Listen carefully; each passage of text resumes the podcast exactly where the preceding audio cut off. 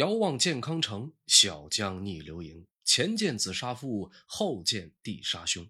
这是南北朝时期流传在刘宋都城健康的一首民间歌谣。咱们在上一期已经讲过刘裕七个儿子的故事，感兴趣的可以到我们的频道去搜索一下。当皇权传承到了刘裕孙子这一辈儿，历史的走向开始越发的狗血起来。有些事儿，有些人，甚至直接超出了我们正常的认知。比如弑君杀父，比如与生母有乱伦传闻，比如和堂姐妹秽乱后宫。那么今天我就和您聊聊这些故事。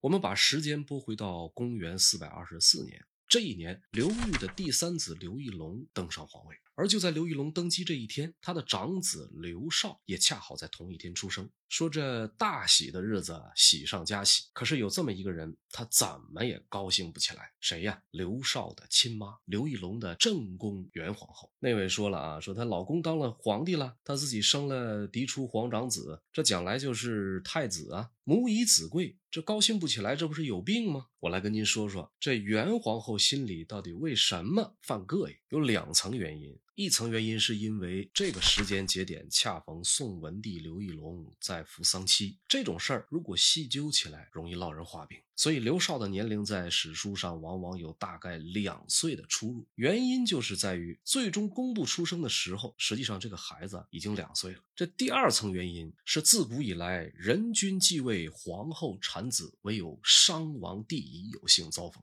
商王帝乙您可能没听说过，但是他的儿子您一定知道。中国历史上有名的亡国之君纣王帝辛，这元皇后啊，心想你小子早不出来，晚不出来，偏偏和你爹登基赶在同一天，这不是存心恶心我吗？当下，元皇后命人觐见刘义隆，悄悄传话，说我生了是个男孩，但是这孩子形貌异常，有亡国之相，我要掐死他。文帝刘义隆那边啊，一听就急了，三步并作两步跑去皇后的窗前。那皇后啊，正准备下手，文帝赶紧上前制止，说这好歹是个生命啊，你为人父母哪能这么心狠呢？就这么着，刚刚降生的刘少被他的老爹救回了一条性命。刘义隆对这个皇长子啊相当宠爱，六岁便立他为太子，十二岁参与朝廷政事，是刘宋王朝指定的下届接班人。特别是在彭城王刘义康主相争权期间，刘义隆担心外藩诸王拥兵自重，所以委派太子刘绍坐镇京都，还给了他一万甲兵驻守东宫。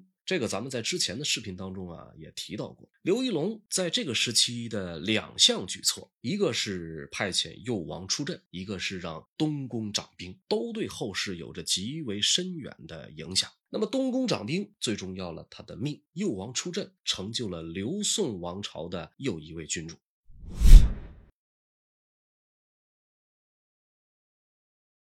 话说这个太子刘绍啊，一转眼长到了二十多岁，人长得是风流倜傥，身高七尺四寸，而且文武兼备，待人接物成熟有礼。可是谁也没想到，他是金玉其外，败絮其中。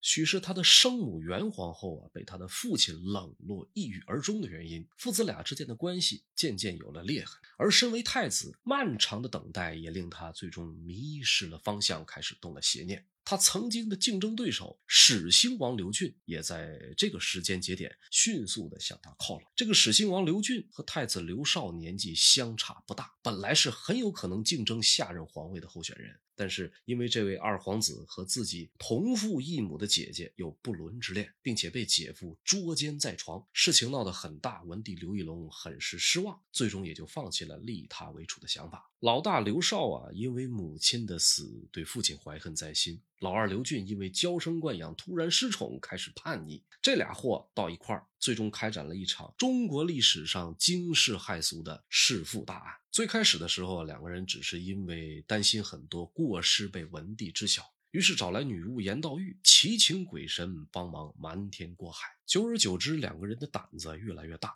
依照文帝的样子雕刻了个玉人，然后埋在文帝日常休息的含章殿，让颜道玉做法开始兴起了巫蛊之术。事情最终因为下人告密而暴露。然而，这种等同于咒自己老爹早死的事情。文帝这边除了最开始大惊失色、严厉苛责，将有关人等抓捕问斩之外，之后对于刘少、刘俊兄弟俩居然不了了之。文帝刘义隆错误的以为两个儿子只是少不更事，着急上位。然而他的不忍割舍父子之情，最终让他遭逢了大难。巫蛊之祸半年之后，当初逃跑了的女巫严道玉被发现经常出入二皇子刘俊的府邸。得知消息的文帝彻底被激怒，难怪这个严道玉一直抓不到，感情是被你们哥俩给藏起来了。宽大为怀换来的居然是这两个逆子不知悔改。当下召集心腹重臣商议重新立储。然而这个时间点的刘义隆又一次的优柔寡断起来。连续商讨数日没有最终结果，对于太子刘绍和二皇子刘俊，连最基本的人身自由都没有限制。可是没有不透风的墙。东宫太子府很快就做出了响应。咱们之前说过，太子刘少在都城有自己专属的武装部队。这一天夜里，终于派上了用场。元嘉三十年（公元453年2月20日）这一天的夜晚，太子刘少带兵骗开宫门，号令手下大将张超之领兵直奔皇帝寝宫。见到文帝刘义隆之后，二话不说，上去就是一刀。刘义隆本能的用击案格挡，当下被砍掉五根手指，还没来得及喊疼，就被张超。致的第二刀结果了性命。可以说，刘少这一杀彻底开启了刘氏皇室长达二十年的骨肉相残，其惨烈程度几乎可以秒杀历朝历代，同时也让刘宋王朝在巨大的内斗中迅速走向了灭亡。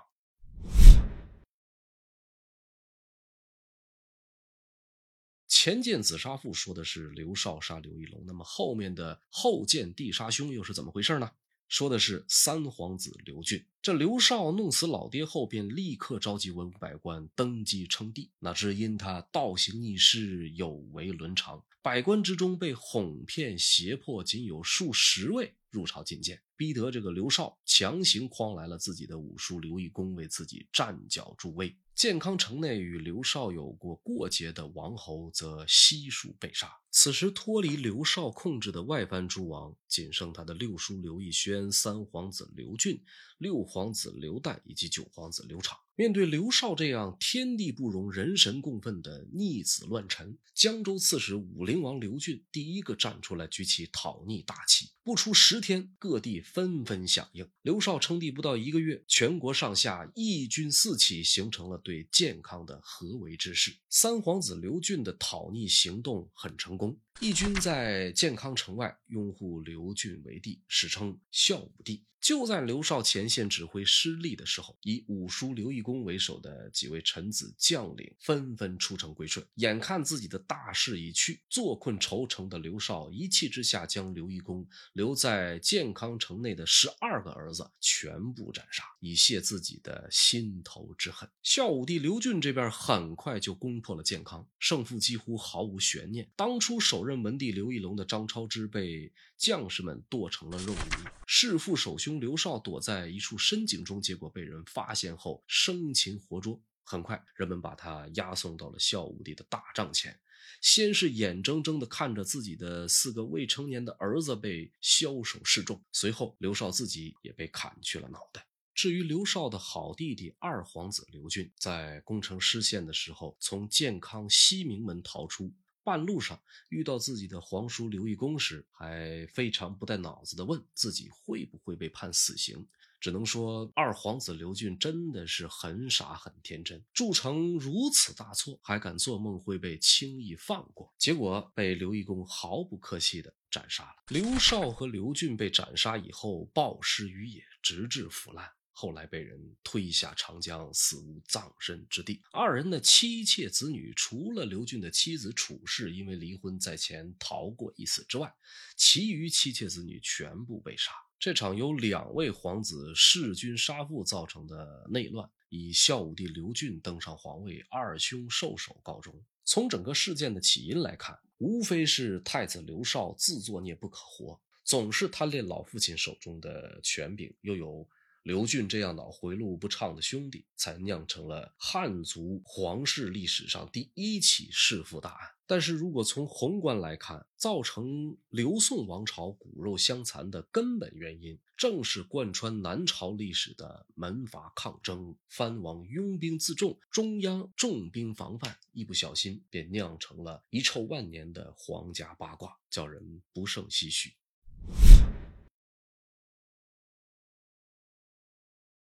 刘宋到了孝武帝这一朝，有了最开始的平定二兄拨乱反正，人们满心欢喜的以为这回终于可以有一位明君了，却没想到这位天选之人同样并非完人。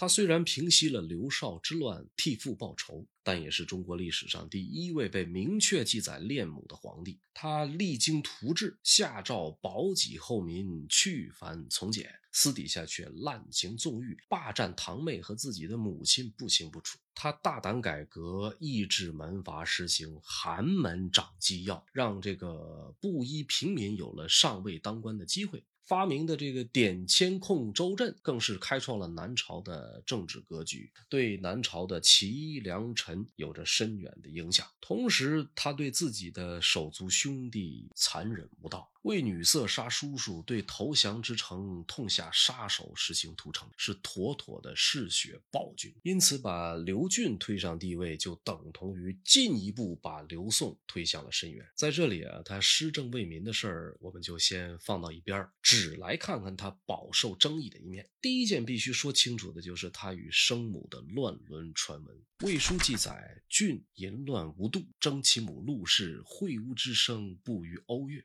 直接点名孝武帝刘俊与其母陆氏乱伦，而南朝人所著的《宋书》也隐晦地提及此事。上于闺房之内，礼敬甚寡，有所欲幸，或留止太后房内，故民间轩然，鲜有丑声，宫业事密，莫能辨也。指刘俊常于陆太后房中临幸宫女，因停留时间过久，以致民间谣传期间有不可告人之事，甚至连刘俊的儿子宋前废帝刘子业都在后来指着刘俊的画像说：“此渠大好色，不择尊卑。”由此可见，刘俊的荒淫好色已经到了老幼尊卑不分的地步。身体强悍的孝武帝在短暂的三十五岁人生里，光儿子就生了二十八个之多，许是强。强大的繁殖能力让他愈加喜欢床子之欢。当上皇帝后，陆太后迁居显阳宫，时常有宫外的命妇和高门女眷前来请安。每到此时，刘俊便假意闯入，从众多女眷中挑选合意的人，破令其侍寝。而陆太后呢，因为宠溺儿子，也不多加劝阻，任由他在自己的宫中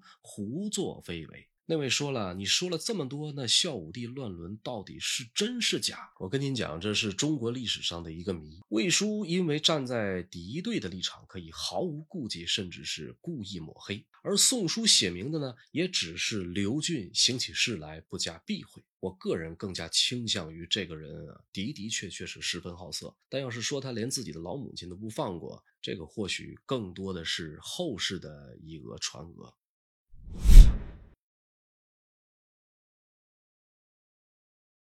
尽管孝武帝刘俊与其母陆氏啊仅仅是传闻，但是他和自己的几个堂姐妹发生关系却是事实。您注意啊，不是一个，是几个。史书中有明文记载，刘俊与义宣诸女淫乱。这里的义宣指的就是刘俊的六叔南郡王刘义宣。人都说兔子不动窝边草，而这位孝武帝却专门喜欢肥水不流外人田。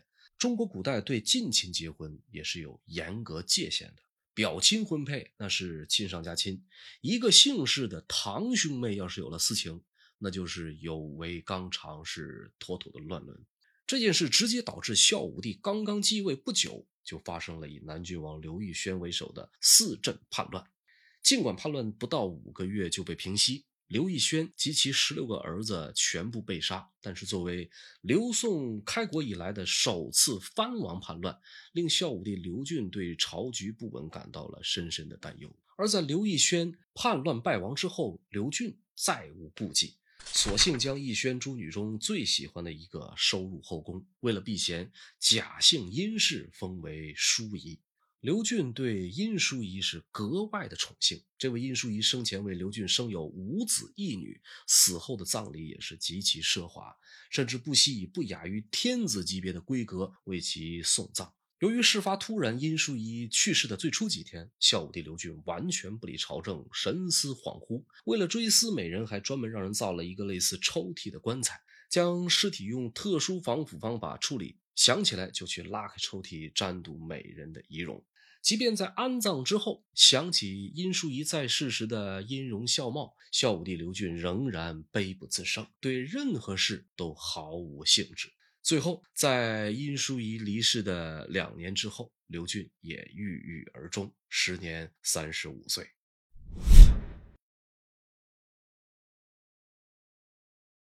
我们很客观的讲啊，在中央集权方面，孝武帝刘俊是一个颇有作为的皇帝。通过韩人点签等一系列制度，有效且积极地削弱了藩镇势力，巩固了中央集权。但与此同时，过分的刻薄寡恩和独裁统治也在很大程度上动摇了刘宋王朝的根基，并最终导致刘宋逐渐走向衰败。刘俊在位的十一年，因为他本人的猜忌严苛以及随意的滥杀无辜，令整个朝野几乎到了人人自危的地步。庐陵内史周朗因为话说的直接了一点，被刘俊流放并暗杀；中书令王僧达因为几句牢骚话被诬陷并赐死；刘俊的十弟武昌王刘浑自号楚王，被逼自杀；六弟刘旦当年在拥护刘俊称帝以及稳定朝局方面起到了相当重要的作用。因为吃穿用度不够低调，引起刘俊反感，继而鸟尽弓藏，被逼造反。结果是被刘俊将其同宗亲戚、部属亲信数千人全部处死。刘旦本人在蜀地广陵城破后被杀，而广陵城中满城百姓，除五尺以下的童子以外的男子全部斩首，女子尽数作为奴仆犒赏三军，数千颗人头被堆积成骷髅山，警示后人。从最初举旗讨逆就一路跟随左右的严峻是资格最老的从龙之臣，因为看不惯刘俊的骄奢淫逸，多劝谏了几句，失宠外调；又因为严峻多次妄议朝政而被罢免，最终落了个先被斩断双脚，而后惨死狱中的下场。除了动不动就滥杀无辜，刘俊尤其喜欢给人起外号，并以此戏谑大臣。平时的饮食起居也是极尽奢华。此外，由于孝武帝的挥霍无度以及国家战乱，导致了中央府库空虚无钱可用。这个时候，刘俊开始用赌博的方式敛财。有外放还京的官员，他就招进宫来赌博作乐。外放的官员在任上通常都会捞钱，刘俊就会以赌博的形式让官员把捞得的钱再吐出来，直到输个精光才会把人放走。孝武帝的统治后期，刘俊整日酗酒昏醉，很少有清醒的时候。曾经的机警果敢，随着殷淑仪的去世也消失不见了。同时，变本加厉的是多疑、猜忌、严酷、残暴。孝武帝郁郁而终之后，朝中许多大臣如释重负，饮酒相庆。可万万没想到的是，刘俊的继任者，他的儿子刘子业，在暴君的这个领域耍出了新的高度，最后遗臭万年。而刘宋王朝也终于迎来了灭亡的时刻。史学家评价他罪孽，纣王不及万分之一，荒淫昌邑王不及毫厘。到底是谁能让史学家如此痛恨？又到底是哪位帝王比纣王还要混蛋？闻讯的王太后万万没想到自己生了个孽子，指门大骂：“快拿刀剖开我的肚子来看看，我怎么能生这么个货色？这货相当好色，根本不分老幼尊卑。”中国历史上出现过很多不可一世的权臣，而往往只要皇帝的一纸诏书，就可以轻松收回所有权利。我们现在看来，这正是皇权专制最霸道、最可怕的所在。其残忍程度，让十岁的刘子鸾在临死时哀叹：“若有来生，希望我再也不要生在帝王之家。”重设当年曹操创制的盗墓官职，发丘中郎将和摸金校尉，将殷淑仪的奢华陵寝洗劫一空。殷淑仪的尸体被抛至荒野，任由野狗禽兽充当食。在刘俊的墓上浇上吨级大粪。以示小成，并无所顾忌地谩骂自己老爹刘俊，骂什么呢？骂他是渣奴。刘俊活着的时候啊，有酒糟鼻，这个“渣”字也是特指酒糟鼻的意思。此女叫做刘刘英妹，是宋文帝刘义隆第十个女儿。按照辈分论，刘子业得管她叫十姑姑。年纪轻轻的刘子业就是喜欢人妻淑女，就算刘英妹已经嫁给了何迈，他也不管。于是啊，为了强纳姑姑进门，刘子业先把新蔡公主刘英妹接入后宫，改姓为谢，封为贵嫔，杀了一个婢女，伪装成公主送回和府。当年他的姐姐山阴公主因看到弟弟有三宫六院，不满足自己仅限于一夫一妻，因此让刘子业为其挑选了三十名年轻漂亮的男人陪床。刘子业用面貌之美、手发之美为由，将这三十名男子命名为面首。自此流传后世。见男神啊，实在是看不上自己，于是山阴公主对楚渊说：“看你须眉如戟，怎么一点儿也不像个男人？”楚渊说：“我虽然不够聪明，却也不敢乱了伦常。”山阴公主的老公何吉后来听说了这个事儿，自此对这个楚渊呢十分的佩服。两个人最后竟然还成为了好朋友。体重最大的刘裕被封为诸王，其次是沙王刘修仁和贼王刘修用，差一个字就凑成了东北名吃杀猪菜。